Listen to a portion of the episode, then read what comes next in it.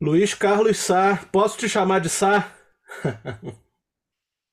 Tudo bem? É, é o que todo mundo, tirando a família, é o que todo mundo me chama. Tá certo. Prazer ter você aqui a bordo. Vamos conversar um pouquinho. Vamos sim. Sá, eu queria começar perguntando o seguinte: a, a pergunta mais clichê de todas, mas eu sempre gosto de começar com essa, porque é um bom ponto de partida. Você se lembra a primeira vez que você entrou num estúdio? Eu sempre começo perguntando isso. Lembro, lembro, lembro muito bem. Eu fui gravar uma participação numa novela. Quem me colocou nessa parada aí de estúdio foi o Nelson Mota. O Nelsinho nesse tempo fazia direção musical de algumas novelas, né? Uhum. E a primeira vez que eu entrei no estúdio a sério, né? Sim. Não no estúdiozinho de amigos Sim. e coisa e tal, aquelas coisas. Gravação em, na sala da, de jantar da mãe, né? Não isso. Mas foi no estúdio da antiga Philips, né? No, no Rio, ali na Avenida Rio Branco, para gravar uma participação em novela que foi é, a faixa da, da novela Irmãos Coragem. Uhum. Gravei uma faixa chamada Jerônimo, chamada Jerônimo, que era, na realidade, um vocalize, Uhum. né? não tinha letra. Né? Isso foi em Isso que ano, mais ou menos? Isso foi em 60 e... Cara, tempo de Dom João Bolinho. Eu antes tinha, tinha, já, já tinha passado em estúdios e tudo mais, quando a Lully gravou né, o, o LP dela, a Lully, depois da Lully Lucina, Sim. gravou o LP dela, Lully, gravou três músicas minhas, né? Uhum. E eu tive contato com o estúdio, né? Fui saber o que, que era um estúdio de gravação na realidade. Também do, naquele prédio da Philips. Mas eu não fiz nada aí. Eu só fiquei olhando. Eu tô te perguntando, é, dando pitaco, né? Eu tô te perguntando isso, Sá, porque assim, é, como eu te falei antes da gente começar a gravar, eu sempre faço uma pesquisa aqui antes da, da, da gente começar a, a gravar, e eu acho que tem muitas músicas, muitas perguntas que as pessoas estão meio acostumadas a responder. Então eu procuro perguntar de músicas e gravações e discos que não acabaram acabam não sendo a preferência da maioria da- das entrevistas. Eu estava Claro. tava lendo, tava lendo a respeito da- das tuas primeiras gravações. Tem uma de 1966, se não me falha a memória, chamada Inayá. Você se lembra dessa? Sim, sim. É. É, mas Inayá, se não me engano, a- será que foi anterior a, a- Irmãos Coragem? Não, não. Acho que não, acho que foi no mesmo ano até. É. É. E na época foi o seguinte, eu, eu tinha concorrido ao Festival Internacional da Canção e em 65 o Peri Ribeiro tinha gravado duas músicas minhas que fizeram muito sucesso, né? E nesse festival eu teimosamente resolvi cantar. Eu não estava preparado para isso. Né? Quem devia cantar a música era o Peri. O Peri me pediu, deixa eu cantar as músicas e coisas. Eu disse, não, eu vou cantar porque eu tenho que começar a cantar e blá, blá. Fui atrevido, paguei o preço do atrevimento, porque a música era muito boa. No primeiro dia eu fui muito bem, entrei para as finalistas e na final, obviamente, tremi na base, né? E cantei mal. E aí, né, não fui notado pelo júri. Mas o que aconteceu foi o seguinte: aí a RCA me contratou e eu gravei com arranjos maravilhosos, Oscarzinho Castro Neves, querido, né? É porque tinha tanto arranjador naquela época que eu É. embolei. E gravei duas músicas, uma chamada eh, numa, um, um single, né, com Inayá e outro Canto do Quilombo, do outro lado. E simplesmente eu era tão é, é, por fora de negócio de, de- Eu trabalhava no Itamaraty nessa época. Sim. Eu queria ser diplomata e coisa e tal. Uh, música era um, era um plano B meu, na realidade. E o, o, eu, eu era tão por fora do, do, do, do da, da, sincronia do movimento do, do, da, de business da música que eu não sabia que tinha que trabalhar o disco, ir nas rádios né? e pedir para tocar. Né? Aí, uns dois meses depois, eu cheguei lá na R7 e disse: pô, não está acontecendo nada, não está tocando. Eles disseram: claro, você não foi trabalhar, você não apareceu mais aqui. Eu disse: ah, é isso. Isso que é trabalhar o disco, né? É, isso é que é trabalhar o disco. Então eu, eu perdi essa ocasião, porque eu tenho certeza que a música ia funcionar bem, ia na esteira das gravações do Peri, ia dar pé.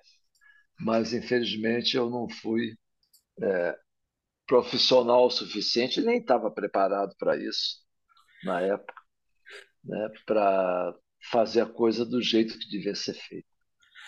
Depois e aí desse. saiu esse. Uhum. Pode falar. Não, saiu um compacto, né? E tudo, mas. Ah, saiu, saiu. Pela RCA. Eu tenho, eu tenho. Que bom! Depois desse você teve músicas. Comprei gravadas. no sebo, comprei é. no sebo. Que bom. Depois disso, você teve músicas gravadas pelo MPB4, Leni Andrade, né? Teve músicas, como você disse, em outras trilhas sonoras, novela como Pigmalião 70, Próxima Atração. Mas tem uma trilha que eu não poderia deixar de perguntar a você, porque eu nunca vi ninguém perguntar isso para você. Então eu vou aproveitar a oportunidade. Já sei o que, você vai dizer. É. Roberto Carlos em Ritmo de Aventura. Exatamente. Em ritmo tem, de Aventura? Tem quatro, cinco faixas suas, de sua autoria, nessa, é. nessa, nessa trilha. Me conta a história disso. É, isso, isso foi muito engraçado, né? O, o, era direção do famoso e inesquecível Roberto Farias. Roberto Farias, é. exatamente. Né? E o irmão dele é, procurou a gente. Eu, eu andava muito junto com Paulinho Machado, né? que foi que é um grande arranjador ainda, não trabalha mais, mas enfim. É, eu e Paulinho éramos praticamente uma dupla, né? E então, o, o, quando era Roberto Reginaldo e o outro que era sobrinho do Roberto, que eu realmente não me lembro o nome dele. Era a família Farias, enfim. Uhum. Me procuraram para fazer a trilha incidental uhum. né, do Roberto de Aventura. Essa trilha é muito curiosa, por exemplo, tem uma, tem uma, uma faixa da Joyce, Please Sim. Garçom, é. né, que, que é eu adorava aquela música. Please, garçom, don't you leave me, please, garçom. Forgive me, please, garçom. Né? É, eu e Joyce também éramos da mesma turma naquela época. Eu, Joyce, Maurício Maestro, é, Zé Rodrigues, coisa. Era uma turma que estava começando a surgir ali no Rio. Mas, enfim. É, e aí eu juntei com o Paulinho fomos para o estúdio e gravamos é, uma trilha incidental. Tem Enganando Pierre, o Gênio, né? É, é, é, muito engraçado. Foi a minha primeira experiência. E, e entrei logo no filme do Roberto Carlos. Disse: Caraca, o que, que, é isso, né? Será que, que o Roberto vai gostar? E eu fui conhecer o Roberto anos depois. Mas achei uma experiência interessante. Depois fiz algumas outras experiências que não estão nem registradas, que estavam em fita na vice-versa no meu estúdio, acho que uhum. desapareceram nessa altura, que eu fiz em parceria com o Rogério Duprá, Entendi. Né, de outros filmes. Né. Mas eu sempre achei muito interessante esse negócio de fazer trilha incidental. Né? Uhum. É, infelizmente, é, é, é, não pude fazer muitas porque não fui conhecido por isso. Né? Eu, eu costumo brincar com meu querido Davi Tigel, né, que é um grande trilheiro de, de do cinema nacional, né? Que, eu disse, pô, Davi, eu queria ter essas, de ter tido a experiência que você teve. Né? O Davi foi meu professor na PUC. Ah, é, né? É. figuraça. É. Eu falei com ele outro dia. Eu gosto do disco novo lá do Você, você citou agora o Paulinho Machado e tem um outro, um outro compacto, pouco tempo depois da trilha do Diamante Cor-de-Rosa, que tem foi gravado pelo Serguei, aquele cantor Serguei, que de um lado tem uma música sua chamada O Burro Cor-de-Rosa e do outro uma música do Paulinho Machado chamada é. Ouriço. Essa você não esperava, né? Não. O burro cor-de-rosa, se, eu não, se tu pudesse falar disso aqui, você corta. Tá bom. O burro cor-de-rosa se chama, na realidade, caralho. É, que no final. É, como é que é? Sobre as roupas apertadas eu vesti um sobretudo, sobretudo uma casaca, devagar me estrangulava na cidade. Na, na realidade, eu fiz essa música saindo de Itamaraty. Né? É, naquela época se chamava desbundar. O que, que uhum. era desbundar? Né? Desbundar era você, é o que os americanos chamavam também de dropouts, né? Era você sair de uma faculdade, ou sair de um emprego e coisa e tal, e se dedicar a alguma atividade marginal, né? marginal, tipo música, artes e coisa e tal. Eu desbundei. Né? E ao desbundar eu fiz o caralho. E, e, e o caralho era assim, né? Chegava assim, é, subo no caixote e digo um palavrão, caralho, caralho, né? Que hoje em dia não significa mais nada, mas naquele tempo era muito chocante, eu achava Sim. aquilo muito chocante, né? do caralho. e quem teve a coragem de gravar isso, é, guiado também pelo Nelson Mota, numa produção do Nelsinho com arranjo do, do Paulinho, se não me engano, né? foi o Serguei. E, mas a censura da ditadura, evidentemente, não permitiu que, que aquilo fosse gravado daquele jeito, com aquela palavra, né?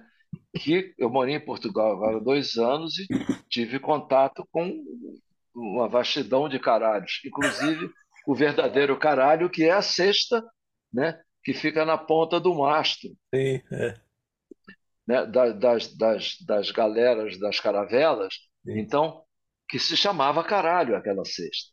Uhum. Então o cara, é, é, quando era castigado, ele ia lá para vigia. Pra...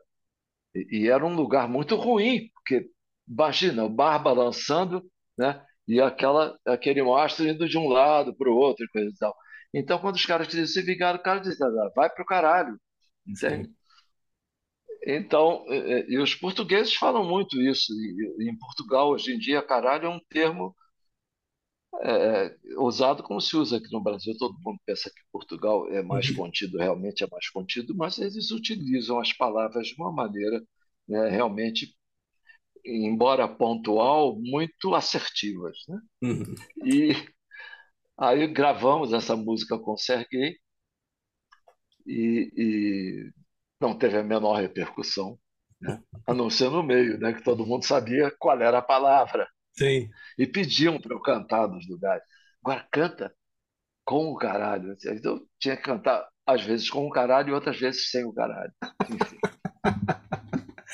Ai, muito boa essa e história. E para é, consagrar isso finalmente no, no, no Yori Matan, que é um, um filme muito legal do Rafael Sar, né, sobre a vida da Lula e Lucinho e do Luiz Fernando, que eram meus parceiros de vida durante um, um bom tempo, né?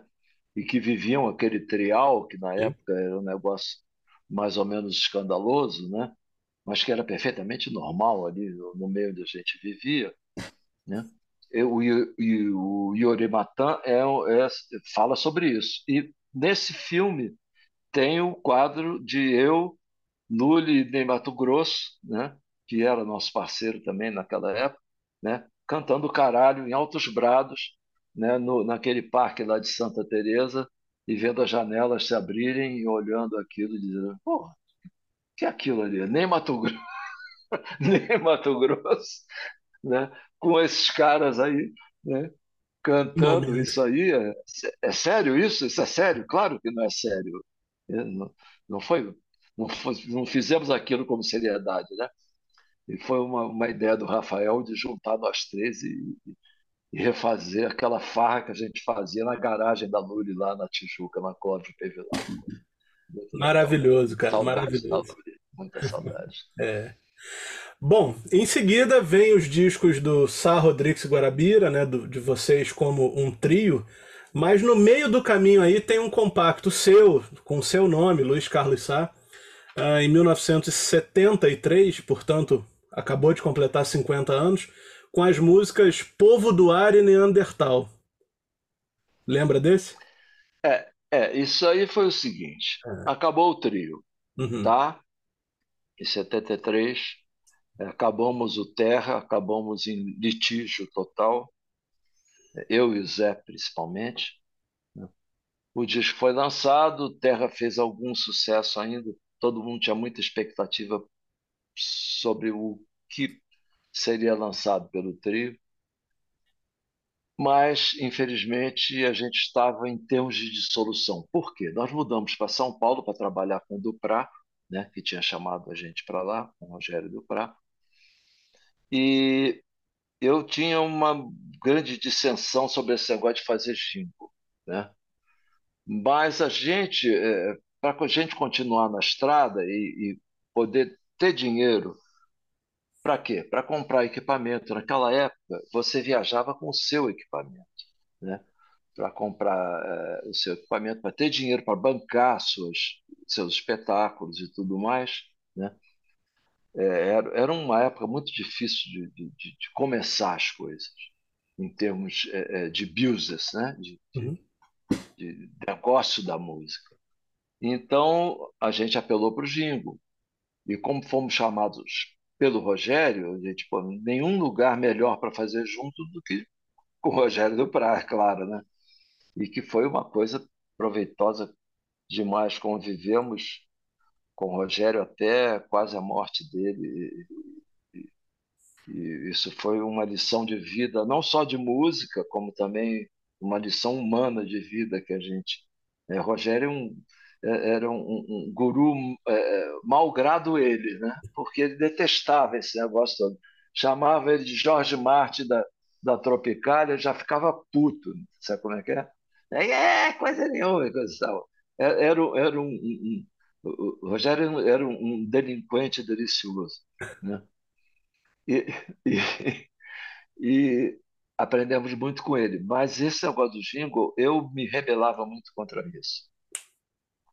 Quando chegamos em São Paulo, é, eu e o, o, o Guarabira é, juntamos, levamos a nossa banda. Nossa banda era Sérgio Magrão no baixo, Luiz Moreno na batera, Sérgio Reis na guitarra, Cezinha de Mercedes no outro violão e, e, e cantando também, né?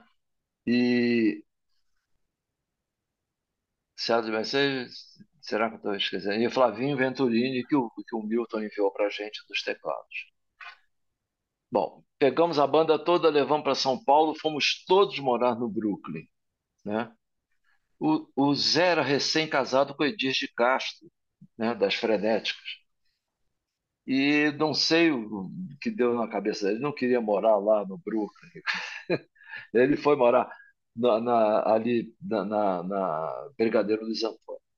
Essa distância de São Paulo, é engraçado, as pessoas não imaginam o que seja isso. Essa distância física de São Paulo da época era muito grande.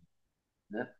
E apesar da gente estar ligado ali nos estúdios da pauta, né? do, do, do Prado, Luiz Augusto Botelho, do Vanderlei Rodrigues, nossos sócios companheiros, é, o Zé parecia que não estava muito ligado ali. O Zé já estava ligado na parada dele, pessoal. Né? Então acabou Terra e acabou tudo. Eu voltei para o Odeon né? e disse: Olha, é, vou gravar um, um single, então. Tá. E foi aí que eu conheci o Tavito, foi meu, meu primeiro contato profissional, que eu conheci, não, tinha conhecido antes no, nos botecos do Rio e tudo mais.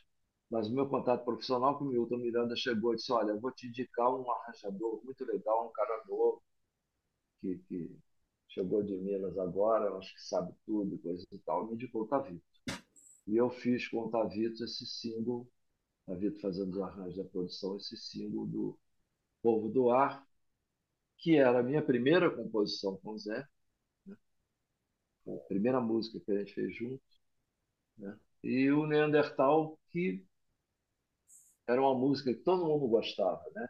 Na realidade é uma como, é uma música curtinha, é uma música de um minuto, né? Que a gente transformou em dois minutos e meio. Entendi. Mas e quem tá tocando aí, o pessoal, essa banda que você citou, quem tá tocando nesse compacto? Cara, eu não me lembro, mas uhum. isso aí, como foi indicado pelo Tavito, eu sei que a guitarra é o Tavito. Uhum. Eu não sei se são o Magrão o Luiz Moreno. Entendi. Eu não sei se a gente já tinha formado a banda toda. Vou Entendi. fazer alguma injustiça se eu começar a especular isso aí. Mas, enfim, é, quando eu ia lançar o compacto, quando o compacto estava lançado, o Guarabira estava no Odeon também, começando a gravar um single dele. E a gente começou a se encontrar lá, trocar uma ideia, tocar violão, coisa e tal. Então tá, então não acabou a dupla, acabou o trio. Saiu o Zé e vamos ficar eu e você. E ficamos eu e o Guarabira. Né, para fazer a dupla e começamos a gravar esse disco aí, é. nunca. Né? Que está fazendo 50 anos. Está fazendo 50 anos e cumprindo a profecia de que a dupla não ia se desmanchar. Estamos aqui na queda de braço dizendo nunca. Isso aí. Ô Sá, eu quero te perguntar uma coisa a respeito desses, desse disco aqui, né? O Nunca. Você citou aí a banda, além de você e do Guarabira, tem o Sérgio Heinz, o Flávio Venturini, o Luiz Moreno, o Magrão e o César de Mercedes, ou seja, o Terço, né? A banda O Terço, que ficou, que ficou conhecida por conta do rock Porque progressivo, né? Essa, é, essa formação do, do Terço foi uma consequência deles serem a nossa banda. E, na realidade, quem juntou essa banda fomos nós. Né? Uhum. Mas o Sérgio, o Cezinha, é, tinham na cabeça deles essa ideia. E o Magrão, uhum. Tris Caseros, quando era garoto, criança, era hold do texto. Uhum.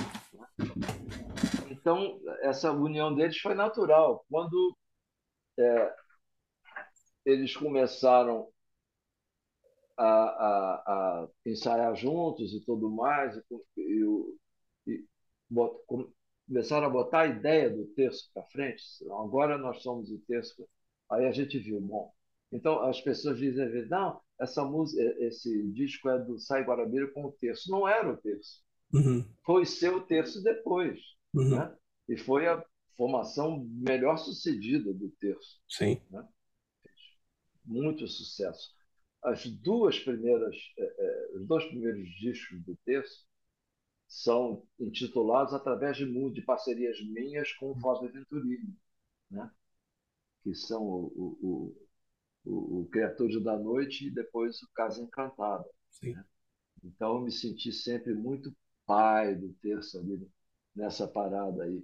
E a, a minha parceria com o Flávio rende até hoje. Temos dezenas de músicas juntos. Né? E com o Sérgio Magrão eu fiz Caçador de Mim. Sim. Né? E, e, e, eu tenho música com o Luiz Moreno também, que eu pretendo resgatar algum dia dos meus cassetes aqui, né? parcerias com o Cezinha de Mercedes. O disco solo do Cezinha foi intitulado através de uma parceria nossa também, chamada Nada no Escuro. Né? Então, eu tenho uma conotação pessoal muito grande com, com tudo isso que aconteceu aí nessa, nessa década. É, extremamente musical, né? paulistana, apesar de carioca, ou mineira também. Ou mineira. Ô Sá, você gostava de. Né? É, você gostava de rock progressivo? Não. Não. não. Em absoluto. É. É, é, eu sempre fui. É, é, não é que eu não gostasse, uhum. né? É, eu fui dezenas de shows do Terço de outras bandas e coisa e tal. Mas eu achava aquilo ali uma exibição pura e simples de técnica que não é, é, que não chegava onde eu queria chegar, né? que era comover as pessoas, né? fazer as pessoas sentirem é, senti que as pessoas estavam do, ao meu lado sentindo aquilo que eu estava sentindo, né? E, e, e o rock progressivo é um negócio muito de músico para músico, uhum. né? Como como é em menor escala, né? É, o jazz, né? Que é um, também de músico para músico, mas o jazz engraçado que ele durante um certo tempo ele conseguiu chegar no coração das pessoas que não não eram é, é, músicos ou que não tinham propriamente uma união espetacular a questão da arte musical. Né? Uhum. Entendi. Agora, Sá, é, vou te pedir para você me contar. Uh, vou, vamos dar um salto aí de praticamente 50 anos na história, porque eu, eu tive a, eu tive a chance. É, eu tive a chance de assistir uh, você e o, e o, Guarabira algumas vezes aqui no Rio, tanto em São Paulo. Uh, e recentemente, se não me engano, ano passado, eu vi você uh, nesse show aqui, solo e bem acompanhado. Para começar, eu achei genial o título do disco, né? Solo e bem acompanhado, é. né? Porque, afinal de eu contas. Eu sou bom de título. É. então, eu quero saber. Nossa modéstia, eu sou muito bom de título. Mas é claro, né? Porque é um título muito óbvio. Né? Porque eu tenho a fina flor da, da, da, dos, das, dos músicos de James Sessions de, de estúdio né, do Rio nesse disco. Sim. Eu, eu, devo isso ao meu produtor Vinícius Sá, que eu pedia música assim, ah, olha aqui, eu quero fulano. Ah, fulano estava no, no, estúdio no dia seguinte. Eu quero Cicrano, estava no uhum. estúdio no dia seguinte. Né? E eu quero. Queria... Solo e é. bem acompanhado. Claro. Mas o que eu ia te perguntar é justamente isso. Por que é, esse espaço todo entre, entre lançamento e solo? E o, quais são os próximos passos? O que, que vem a partir daí? Você pretende fazer mais shows desse disco? Você me falou, eu me lembro que a gente tirou uma foto nesse dia e você autografou meu CD, você comentou que ia sair um vinil. Como é que tá essa, essa história? Pois é.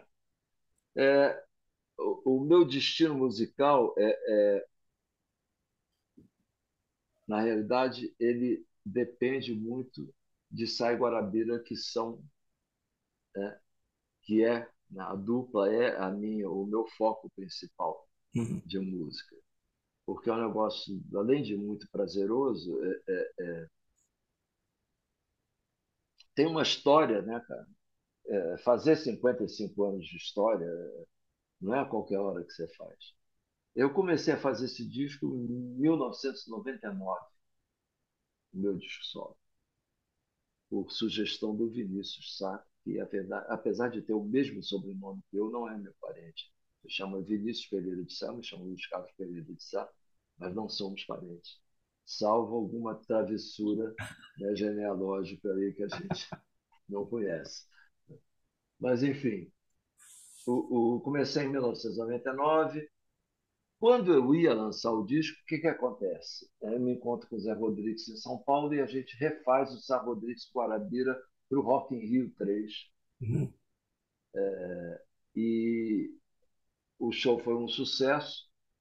E quando a gente voltou para o camarim, já estava lá Som Livre contratando a gente. Então eu não tive nem que reagir. Parei com o meu projeto é, é solo e para me dedicar ao projeto Sá Rodrigues Guarabira. Fui para a casa do Zé Rodrigues, morei lá dois meses. Depois o Guarabira já estava em São Paulo, então construímos todo o projeto do trio, que, que não era para acabar, acabou porque o Zé morreu. O trio era para seguir sendo o trio. Uhum. E aí esqueci do meu projeto solo. Passa isso, voltamos à dupla com o falecimento de Zé. E em 2012 ou 13, eu me encontrei de novo com o Vinícius e a gente começou a replanejar o disco. O que está datado aqui? Ah, essa base, essa aqui, essa aqui. Né? Não, vamos regravar isso, regravar aquilo, chamar fulano, chamar Beltrano, isso, aquilo, aquilo. Quando eu comecei de novo a fazer essa volta, né? o, a gente começou a planejar o disco, o, o Amanhã. Né? Antes, aliás, vamos voltar antes. Eu falei em 2013, foi antes do Zé morrer. Quando, quando eh, eu já estava achando que o negócio do trio não ia dar mais pé, porque a gente não estava é, conseguindo unir as cabeças para fazer um disco. E aí comecei a querer voltar para o meu disco solo. E o que, que acontece? A gente consegue unir as cabeças e consegue fazer as músicas inéditas do amanhã e gravar o amanhã. Né? E aí gravamos amanhã e eu larguei de novo o disco solo. Só voltei a esse projeto em 2017. Né? E aí já tínhamos que refazer isso, refazer aquilo. E aí começamos a chamar. É, chamei o, né, o Frejar, chamei os Golden Boys, meus queridos amigos de tantos anos, que deram tantas bases para a gente, vocais né, na época do Odeon, né, cumprir essa, essa, essa né, né, carimbar essa amizade né, com os Golden. E chamei, estava um belo dia almoçando com o Jodeli Larcha, que dirigiu alguns clipes da gente no Fantástico, e que está fazendo agora um, uma série sobre Sai Guarabira, que vai sair no, no Music Box. Né? E estava lá almoçando com ele, na boa e coisa e tal, e uma outra cantora tinha recusado é, fazer parte de uma música, porque disse, não, eu estou arroz de festa aqui, fulano me chamou, ciclano me chamou, beltrano me chamou. E eu tinha, algum tempo antes, encontrado com o Jodelli, depois de muitos anos sem ver o Jodelli, e nós fomos na inauguração, nós fizemos parte da inauguração de uma rádio, né? é, de uma web rádio do, do nosso amigo Ricardinho Moreira, lá na Fundição Progresso. E era um show de muitos artistas e coisa e tal. E a Lucy tocou antes da gente, eu fiquei de queixo caído. Disse, cara, olha essa mulher, o que, que é isso? Né? E, e, mas passou pela minha cabeça, porque a carreira dela é primordialmente no Nordeste, coisa. E eu conversando com o Jodete, o Jodete chegou para mim e falou: Vem cá, então por que você não chama a Lúcia? Disse, Bingo, né? Chamei a Lúcia, ela fez uma participação maravilhosa de acordeon de voz. E, e Caçador de Mim, que eu já tinha gravado algumas vezes, né? com o, o, o 14 Bis e o Flavinho Venturini, com o Sai Guarabira ao vivo, né? com o Sai Guarabira sem ser ao vivo. Eu disse, agora tem que arranjar uma coisa nova. Né? Eu quero gravar o Caçador de Mim. Aí chamei Roupa Nova. Né? E eles tiveram uma boa vontade, fizeram, deixaram a base pronta, só me chamaram lá para cantar, maravilhoso. Né? E aí fez-se o disco, né? fez-se o disco, tudo bem, tudo pronto, coisa e tal. 2019 o disco estava pronto, né? Gravamos lá no, na, na companhia dos técnicos. O querido Flávio Sena fez a mixagem, é, disco assim, tudo pronto, beleza, top de coisa e tal. Pandemia. Veio a pandemia. Em dois meses eu já estava pirado da cabeça, né? Aí minha mulher estava vendo negócio, disse, cara, estava vendo negócio de, de, de, de mestrado Portugal. Eu disse, cara, vamos embora, vamos para Portugal. Vou fazer o que aqui? Não tem nada para fazer. E aí, em 2019, fui eu, a família, todo mundo embora para Portugal, 2019, 2020, no começo de 2020, por aí. E fiquei lá quase dois anos, né? até a coisa começar a normalizar, ia ficar complicado eu fazer os bate-voltas que eu estava fazendo, Portugal, Brasil, Portugal, Brasil, Portugal, Brasil. Né? Eu me cansei, a produção se cansou também, disse, e aí, vai ser, vai ser assim mesmo? É, toda hora, é, é transatlântico toda hora, isso é, é difícil. E aí voltei para o Brasil, né? apesar de ter achado fantástica a nossa temporada. Foi muito bom para a família a nossa temporada em Portugal. Eu imagino. E musicalmente fiz muita coisa também em Portugal. Fiz muita coisa. É, mandei muita coisa. Levei um multitrack para Portugal e Portugal tem um negócio seguinte. É, você vai morar num apartamento legal, né, de, de um padrão legal, o que, que tem? Vidros duplos e os reposteiros. São aquelas curtidas bem grossas. Sim. Então, o meu escritório era um estúdio. Zero, seco, zero. Às vezes tinha que abrir os reposteiros para poder bater um pouco no vidro né, e, e fazer um som mais vivo com um multitrackzinho de quatro canais. E fiz várias participações em discos né, de amigos que ficavam dizendo: o que, que é? Você gravou isso em multitrack? Você está de sacanagem. Eu disse: não, eu gravei no multitrack. E não gravei com microfone externo, não. Gravei com microfone interno do multitrack. Né? Recomendo muito o Tascam de outro canais para quem quer fazer algumas travessuras. Mas parei, né? do uhum. mesmo jeito, parei o lançamento do disco. Então, só quando eu voltei para o Brasil foi que eu pude recomeçar o lance, e a gente começou a, a conversar com gravadoras, fechamos com a Mills Records, né? Aí você estava indo e vindo do, de Portugal, né? Pra, por conta do, de morar lá. É. Aí começou o movimento normal e acabou que eu trouxe a família toda aqui de volta para Belo Horizonte, né? Eu, no momento estou em São Paulo. É, fizemos ontem e hoje o nosso novo show acústico, Mar e Sertão, onde a gente reúne, reúne músicas é, marítimas e sertanejas, sertanejas do nosso, né, do nosso âmbito, que são, uhum. né, a gente lida ali com o sertão de São Francisco, né, um negócio mais diferenciado. Entendi. Que se chama de sertanejo hoje. É. E quais são os planos com relação à tua carreira solo esse ano? Vai fazer mais shows? Vai sair o vinil do disco? Tem alguma coisa preparada assim? Pô, é, é, tem o, o, grande problema que a gente encara hoje em dia com essa questão de lançar um disco, é, na realidade são shows, né? Se uhum. você não tem um super show armado, se você não é amigo, né? ou se você não é uma banda, né? Se você tem que contratar músicos, pagar os músicos, levar os músicos, se dar condições, né?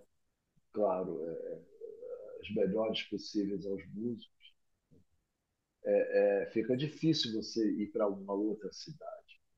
Eu acho, na realidade, né, fizemos essa estreia no rival e tudo mais, mas o, o, centro da carreira de Sai Guarabira, na realidade, a carreira de Sai Guarabira era centrada mais em Minas Gerais, interior de Minas, interior de São Paulo, São Paulo, Minas Gerais, ali.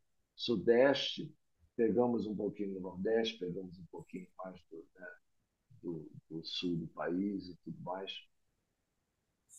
Mas para mim seria mais fácil começar por Minas e São Paulo, que é o que eu pretendo fazer em 2024. É, também já temos marcado eu e o Guarabira grandes encontros, né, porque a gente mora em cidades diferentes, para começar a compor músicas inéditas para um novo disco. Né? Evidentemente, as coisas hoje em dia não se é, não se concentram na verdade num disco de 12 músicas ou logo que seja. Né? Provavelmente a gente vai lançar um duplo single com quatro músicas inéditas aí por volta de, de junho né? e incorporar, continuar com esse show acústico que é um show que não se pode fazer em qualquer lugar, porque a gente toca com piano de cauda, baixo de pau, né? É mais complicado. Mas temos, a gente gosta muito de fazer esse show, esse show faz muito sucesso. As pessoas gostam de ver esse outro lado nosso, né? O nosso show com banda normal é um show mais pesado, Sim. mais rock do que rural. Sim. esse show acústico é mais rural do que rock, embora não tenha nada a ver com rural, como também não tem nada a ver com rock, o outro. Né? A gente fala isso para ser mais fácil para as pessoas entenderem aquilo que está sendo feito no palco. Uhum. Mas o que acontece é que nós somos muito ecléticos, isso às vezes até talvez tenha prejudicado assim o nosso sucesso popular, né? que a gente fez muito baseado em termos de novela porque as pessoas não sabem é, o que, que é uma pessoa que não tem um gênero estrito ali. Então a gente tem que utilizar é, a nomenclatura rock rural para definir uma coisa que a gente faz e que muitas vezes é o que eu te falei, não tem nada a ver com rock, não tem nada a ver com rural. Muitas vezes também tem, muitas vezes é roqueiro, muitas vezes é ruralista, ou interiorando, ou regional, ou né? denominações são muito é, é, então cada dia mais, né? Assim, é, não conseguem abranger realmente o que que aquela coisa significa. Em música é duplamente difícil isso. É. Então a gente vai tocando assim. Entendi. Ah, to... ah, vocês são os caras que inventaram rock rural. Ok, tudo bem. Vou falar o quê, cara? É. Entende? É, vou ficar falando um tratado sobre é. gêneros musicais ou é. sobre uh, as origens. É muito difícil. Um cara vindo é, é, do interior do, da Bahia, da beira do São Francisco, e outro cara da beira da praia, sabe? É, isso aí é um choque cultural que nós resolvemos. Né? Nós resolvemos um choque cultural entre nós mesmos, Sim. a partir da nossa amizade. Né? E a partir da nossa amizade é que essa música é feita. Então, é, ter uma explicação teórica para esse tipo de coisa é absolutamente impossível. Não é realizável. Não é, né? Quem sabe? Você pergunta é, para a inteligência artificial, para o chat, né? o que é Sai Guarabira? Você vai, você vai ouvir de tudo. A, a, o, o, o chat GP pira quando você pergunta pela gente começa a achar que a gente é isso, que a gente é aquilo, que a gente é aquilo outro. Não tem um norte a coisa, entendeu? Nós não dependemos de bússola. Nós vamos aonde é, é, o, o, o, encaixe das nossas cabeças né, se resume. Eu chego ali, vou fazer música com Guarabira, vou, é, vem para São Paulo, a gente senta num lugar, né, liga o gravador diz, bom, agora é isso. O que, que é isso? Aí ele vem com uma ideia, entende? Extrapolada, eu com outra, e a gente tem que pegar é, é, como é, que nem, vamos dizer, que nem uma academia de ginástica. Né? Você tem que pegar outro, depois, ah, juntar aquilo embaixo, sabe? É fazer barra a nossa música. E a gente gosta desse tipo de dificuldade, porque o que resulta daí a meu ver, e tomara que seja a seu ver e ao ver geral, é uma coisa que é absolutamente original e própria de nós dois, né? e que não, é, não é passível é, de ser é, é, resolvida ou, ou, ou posta em questão por outras pessoas, porque é um negócio muito pessoal, muito pessoal mesmo é, é, é a praia e o rio, né? É, é o flúvio marítimo. É, é, a gente, cada vez que vai, por exemplo, chegamos nesse show, nós nos admiramos com as coisas que a gente conseguiu concentrar ali. Disse, Pô, cara, que legal, hein? A gente fez isso. Você como é que é? Pô, olha só o que a gente fez, entende? Nós nos admiramos com as coisas que a gente fez, porque eram coisas. É, a, a, a princípio realizáveis. Se você vai chegar para um diretor de gravadora, para um AR, e coisa e tal, e dizer, olha, a gente quer fazer isso, como várias vezes a gente passou por esse tipo de situação. Se o cara não acreditava na gente, ou que não, não queria acreditar, ou que queria impor a ideia dele, entende? Ele não achava a nossa saída. Isso, Você não pode fazer isso, isso aí não é viável em termos de mercado. E fomos viáveis em termos de mercado dezenas de vezes na nossa carreira. Né? Aí, na hora que tiraram é, é, o diretor artístico e colocaram o diretor de marketing pilotando, entende, essa nave louca que resultou na quebradeira da maioria das gravadoras aqui no Brasil, não só por culpa do, do, do, do Brasil, mas também pelas majors né, do exterior, é, é, ficou difícil para a gente, né? porque ser original é difícil. E, e ser original é, no mercado é duas vezes mais difícil. Mas, poxa, sobrevivemos cinquenta e tantos anos, né? então é, esperamos sobreviver uns cinquenta e tantos.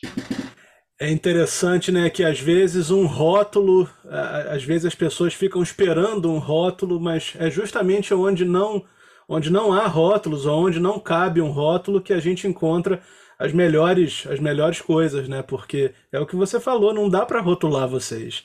E qualquer rótulo que se dê, ainda que seja rock rural, que é uma coisa é, comumente atribuída a vocês, não contempla tudo que vocês fizeram. Não. É, eu acho que tem um núcleo de pessoas que eu vejo toda hora nos nossos shows que compreendem isso. Uhum. Que, que pensam assim: a gente quer ouvir o que esses caras estão fazendo. Claro. Vamos continuar ouvindo e temos a certeza que o que eles estão fazendo vai ser fiel ao que nós estamos esperando. Sim. Eu acho que isso é, é, é uma base muito boa para qualquer artista novo né? seria uma base muito boa para qualquer artista novo, um ponto de partida é, legal. Não é porque o mercado não permite isso. Né? O mercado está assolado por padrões. Né? E ser assolado por padrões é um mal para qualquer mercado. Não entendo por que o mercado fonográfico não compreende isso. Porque eu me lembro, por exemplo, que na Odeon conviviam todos os gêneros, da Polygram conviviam todos os gêneros, na Philips todos os gêneros. Quando fulano não vendia, Cicrano vendia. É, Beltrano era médio, Cicrano era um estava estourado no mercado e fulano você tinha que investir nele, porque entende? Ele ia dar caldo, né? O diretor artístico, né, o AR, sabia que o cara ia dar caldo, tinha experiência para saber, oh, esse cara tem talento, esse cara vai dar pé. Né?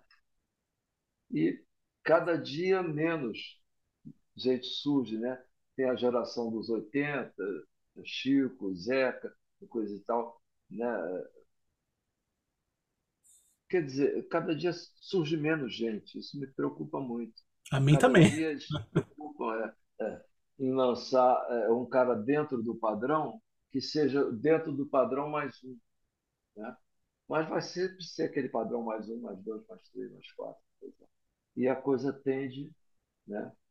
É, é a mesma coisa que jogar plástico no mar. Isso.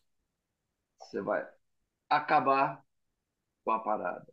É. Você vai acabar com a música. Você vai acabar com a música enquanto criação, né? enquanto é, é, a vontade de atingir a cabeça das pessoas de fazer as pessoas saberem aquilo que você está pensando e sentirem aquilo que você está sentindo. Eu acho, na minha opinião, entende? E na opinião, acho que da maioria dos artistas da minha geração e de algumas gerações é, posteriores a nós, entende? É, é um deserto. Né? Se você não conseguir isso, você é um deserto. Você não planta nada ali. Você não, é, vai beber água no cacto. Entendeu? É verdade, Sá. Poxa vida, a gente acabou encerrando aí com uma, com uma grande reflexão e eu acho que todo mundo que está assistindo aí a gente deveria refletir da mesma forma, porque eu, eu, essa temporada aqui de entrevistas eu vou completar aproximadamente 250 entrevistas com essa temporada, né? Vão ser 30 episódios nessa, com 200 e poucos que eu já fiz anteriormente, vou chegar a 250 entrevistas. E assim, eu tenho certeza que todos os meus 250 convidados que já tiveram aqui, como você está hoje, pensam como você, porque ainda que eu tenha não tenha vivido essa fase que você que você cita, é a fase que eu mais gosto da música brasileira, justamente porque é onde eu encontro maior facilidade de explorar, a maior facilidade de me encantar, a maior facilidade de, de pesquisar e de entender coisas que por muitas vezes eu não encontro na, no, nos artistas da minha idade, vamos dizer assim. Eu tenho 34 anos. Então, assim, eu não peguei nada disso que você está falando. Eu só conheço porque eu fui atrás, porque eu busquei, comprei os discos e continuo comprando e, e enfim, e vou continuar. Mas, enfim, é muito bom ter essa chance de, de bater esse papo, de falar sobre isso, e eu acho que a gente podia encerrar, Sá, encerrar mesmo. eu falei para você que a gente ia conversar por meia hora, já estamos aqui uma hora conversando, né? Mas o papo tá ótimo. Eu acho que a gente podia encerrar mesmo com. Vou te perguntar uma, uma coisa que eu sempre pergunto também para todos. Eu comecei falando para você do teu primeiro compacto, do da trilha sonora do Diamante Cor-de-Rosa, uh, do, é, do compacto do Sergei. Falei para você de tantos discos, do Nunca, né, que tem a participação da banda que viria a ser o terço. Todos esses discos em questão, e se você for procurar, se você quiser uma, uma uma cópia da época, né? Claro, quiser procurar o compacto, se tiver a sorte de encontrar o compacto ou o vinil ou o LP e tudo, você acha por preços absurdos, uma coisa assim absurda que me faz me faz pensar que existe uma redescoberta, não só minha, mas de muitas pessoas redescobrindo esse tipo de sonoridade. E eu te pergunto, por que que você acha que isso acontece? Vamos voltar àquilo ah. que eu te falei. Né? Ah.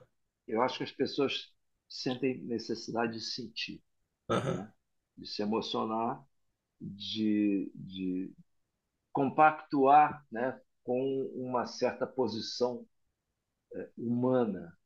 Né? A posição humana que eu falo não é uma posição política, é uma sim, sim, posição sim. humana que você toma é de, de ser um, uma coisa integrada ali naquela, naquele sentimento de humanidade.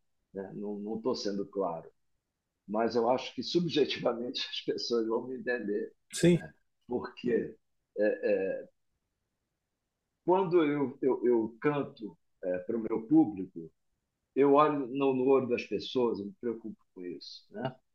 Eu canto de óculos escuros por isso também, né? para eles não verem que eu estou olhando. porque é, aquilo é, é, me emociona, pode até me prejudicar o desempenho em termos de emoção. Mas eu olho para ver o que, que eles estão pensando.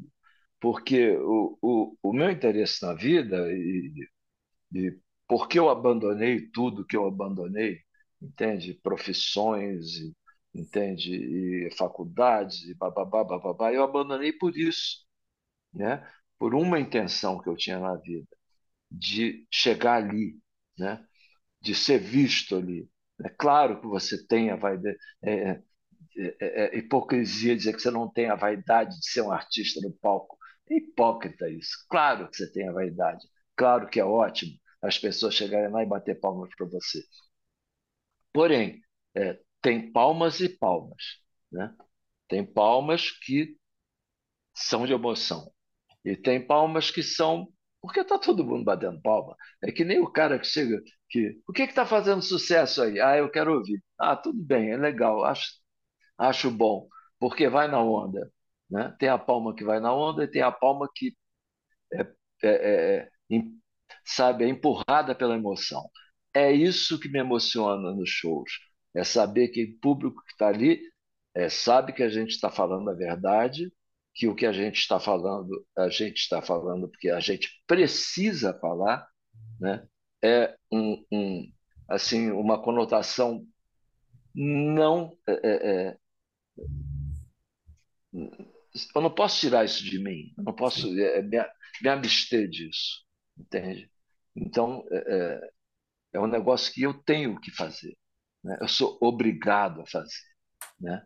Obrigado no bom sentido, obrigado pela minha cabeça, para eu me sentir bem, para eu me sentir existente, para eu me sentir, para me sentir humano. Né? Senão, o que, que eu estava fazendo na vida? Estava fazendo de todo dia, papapá, papapá, papapá. Né? O que te faz fazer esse programa? É uhum. isso, a necessidade de você expor as suas opiniões e conseguir, talvez, é, é, absorver alguma coisa de nós, do, dos teus entrevistados. Aprender. Exato. É, e eu aprendo também com você. É, você me faz perguntas que às vezes me desafiam, né? É muito legal você fazer uma entrevista lá com fulano, Beltrano, Ciclano, sabe? Que estão e, e, de repente não te fazem as perguntas que você quer ouvir, Uhum. entendeu? Então, quero te dizer que eu fiquei muito satisfeito, você me fez as perguntas que eu queria ouvir, eu pude responder o que eu queria responder e encerrar com isso aqui. O que o resumo da, da carreira de artista, se tem alguém aí que vai ver a gente querendo ser artista, é isso aí, seja você mesmo, como é no resto da vida, né? Não tem escapatória isso, né? É, o falso sempre aparece, né? O troco tudo bem, você pode ficar rico, milionário, bilionário e um dia vai acabar aquilo, porque daquilo não é a essência dele. Quando a coisa é a essência da pessoa, seja essa essência qual for, né? não estou dizendo, ah, é um privilégio, ah, porque sou eu, ou porque é, foi a Elisa, ou porque foi o Tom, ou porque é o Chico, entende? Não é isso. Qualquer gênero, qualquer coisa, entende? É o autêntico, é o cara ali que começou plantando tomate na vida e de repente é cantor sertanejo, e está expondo aquilo mesmo que ele sentiu e que ele sofreu na vida, às vezes, né? aquilo não é dispensável, entende? Aquilo também tem o seu princípio e a sua honestidade. Né? A arte não pode ser hipócrita. Isso, é, é, é, para mim, é, é, é ponto pacífico. Né? E acho que todo mundo que resolve a, a participar de uma arte, a entrar na essência de uma arte, tem que começar por aí. É hipocrisia, estou fora.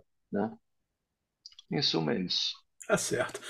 Sá, eu quero te agradecer muito por ter participado. A gente já está tentando bater esse papo há muito tempo e cada dia de espera valeu a pena depois de uma, de uma conversa como a que a gente teve. Muito obrigado. Valeu, Ramon. Sucesso para você é, eu acho assim excelente eh, o, o teu trabalho e Obrigado. continue assim, né? E você pode contar comigo como um atento observador daquilo que você está fazendo. Muito obrigado. Valeu, meu irmão. Um Valeu. abraço, um abraço a todo mundo aí que está vendo.